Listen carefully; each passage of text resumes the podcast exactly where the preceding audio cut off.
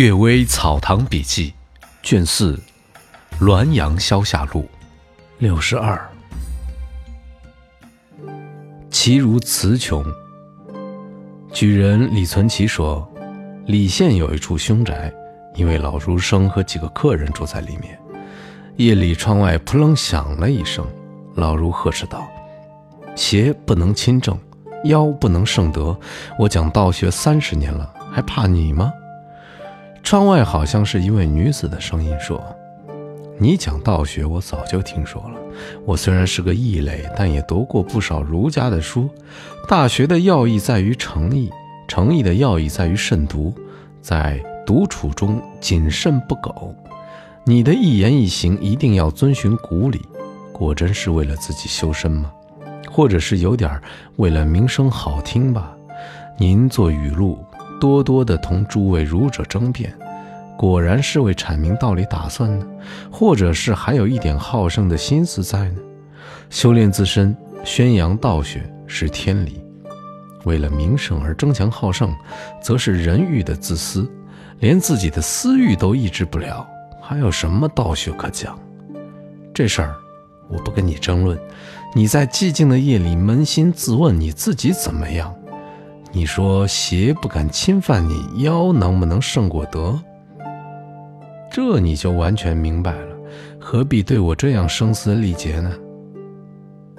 老如汗如雨下，哆嗦着说不出话来。过了一会儿，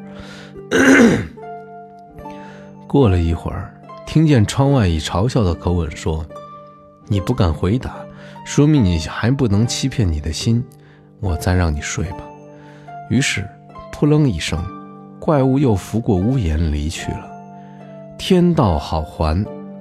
某先生死后，遗留下来的古董寡妇孤儿不知道它的价值，于是请他的朋友估价。这个朋友故意高估，使这些古董好卖不出去。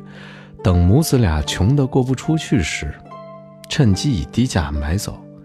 两年后，这个朋友也死了。遗留下来的这些古董，妻子儿子也不识货，于是又请他生前的好友估价变卖。这位好友照搬网友的计谋，一股脑都将古董弄到了自己手中。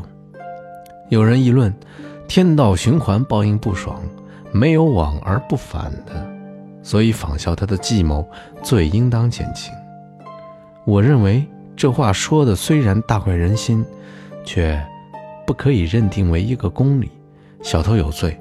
如果有人再偷小偷的，能说这人的罪比小偷轻吗？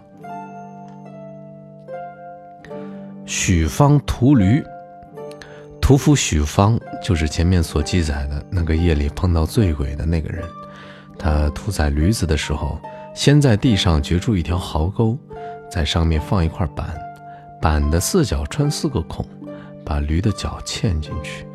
有来买肉的，随着所买的多少，用壶灌滚水浇驴的身子，使得毛脱肉熟，然后割而取之。说是必定要这样，肉才脆甜美。过了一两天，驴的肉被割尽，方才死去。驴还没有死时，钳住它的口，不让它出声。它目光怒射，炯炯的像两只蜡烛，惨不忍看。而许芳却不当回事儿。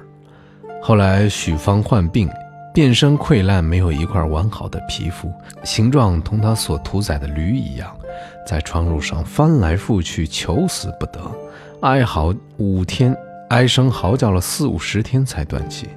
他在病中痛切地自责，并嘱咐他的儿子志学赶紧改换职业。许芳死了以后，志学于是改而杀猪。我小时候还见过他，现今没有听说过他有子嗣，想来已经绝嗣很久了。